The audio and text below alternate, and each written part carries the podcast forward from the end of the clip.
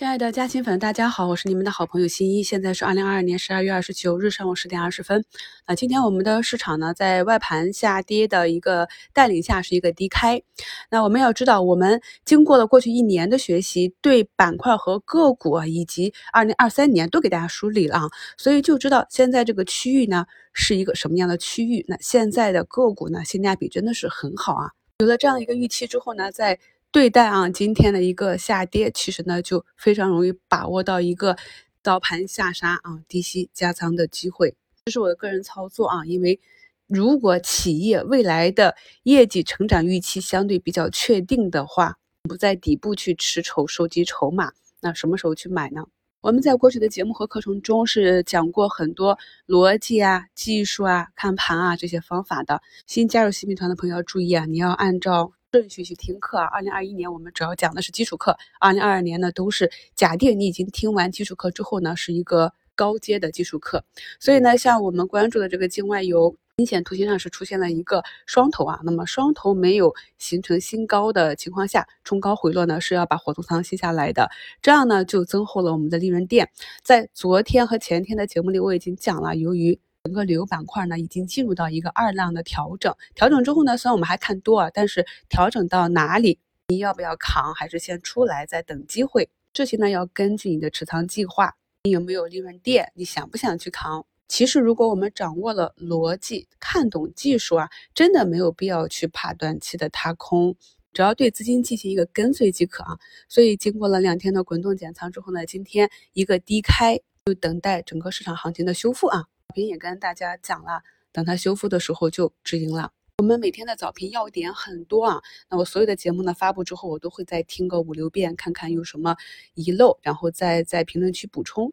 像今天早评点评的这些个股啊和操作要点，拿到我们直播里面，我能再给你们展开讲半个小时。所以大家呢有时间要坐下来对着看盘软件啊去认真的多听几遍，不是单纯的想去跟票，而是要。理解我是如何去分析这些机会和风险，然后关注一下要点词汇，比如说呢，低吸的位置，关注的重点，仓位的应对，针对不同个股，我们点评都是不一样的。那么这两天一直在点评那个微电啊、药明啊。呃，兆业啊，这些大医药啊，还有我们的小疫苗啊，那可以看到市场呢，就是我们预期的一样。虽然现在上证走出一个线下跳空的缺口啊，但是我们关注的这些板块都慢慢的。非常稳健的走出一个弧形底，这就是呢让我可以安心啊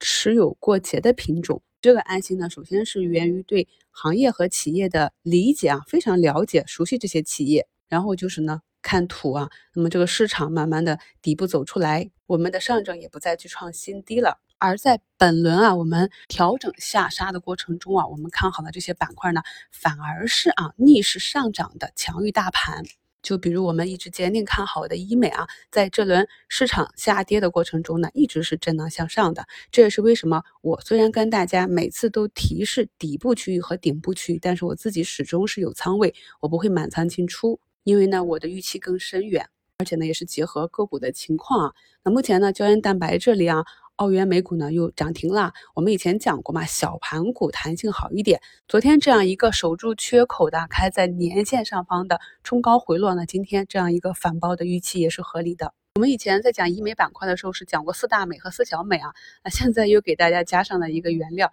那可以看到呢，基本表现都是不错啊。那么确定性强的就是一些行业龙头个股。那以前讲过口诀的啊，在看涨的时候。小票弹性会比较好啊，那如果是进入防守的话呢，大票呢是比较抗跌的。还有就是我一直强调的，如果你没有一个持股计划、出局计划，就不要开仓。像我很多时候的开仓都是一个主动买套型，我会测试它几个回踩点，然后分配仓位去建仓。建仓结束呢，就等待它调整到位，再次起跳。如果呢建仓失败，股价呢跌破了这个最后的支撑，那么就以一个比较小的比例止损出去，再等待新的机会。那大概率呢，如果是趋势向上的个股啊，最后有一个成长的逻辑，那整个市场呢又不是很糟糕的环境，胜率还是蛮高的啊。我在昨天的节目里跟大家讲过了，决定我们收益差距的不是你的盈利能力啊，反而是你的止损能力。今晚的直播稿件已经给大家写的差不多了，所以在明天的直播里呢，会跟大家分析止损与复利，